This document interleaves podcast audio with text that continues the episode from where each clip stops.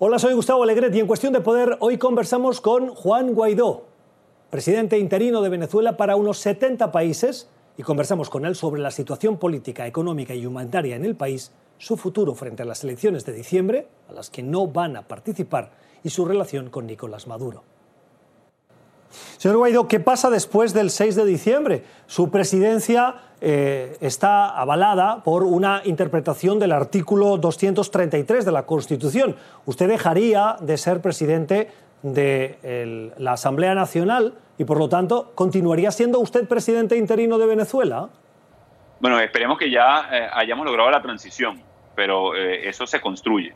Luego, el 6 de diciembre, de continuar usurpando Nicolás Maduro eh, la presidencia, nosotros estaremos luchando por lograr esa elección con condiciones mínimas para solucionar la crisis en Venezuela. Bueno, pero yo, yo lo entiendo. Lo que pasa es que usted me dice que de aquí a diciembre, se, usted dice, confiemos haber alcanzado esa transición.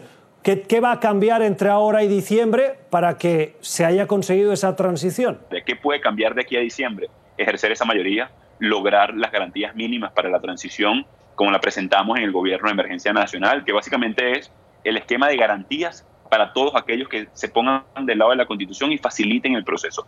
Hoy simplemente sostiene en el poder a Maduro la injerencia de Cuba, la intervención de Cuba eh, y en, la, en las Fuerzas Armadas venezolanas y parte de esa cúpula de las Fuerzas Armadas que funciona mucho más como eh, una coalición eh, organizada criminal que como en este momento como un Estado. Hoy lamentablemente, Gustavo, el Estado desapareció en Venezuela.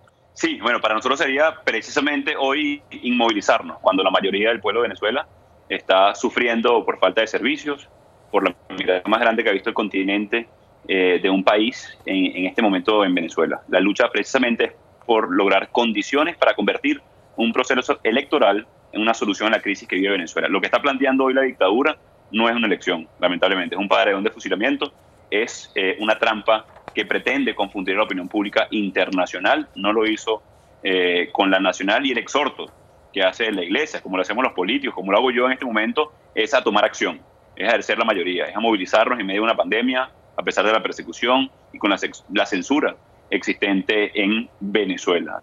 Esta fue parte de la conversación que tuvimos en el programa Cuestión de Poder, que se emite de lunes a viernes a las 6 de la tarde en Ciudad de México 8 en Bogotá y Quito y 10 en Montevideo y Santiago en NTN 24.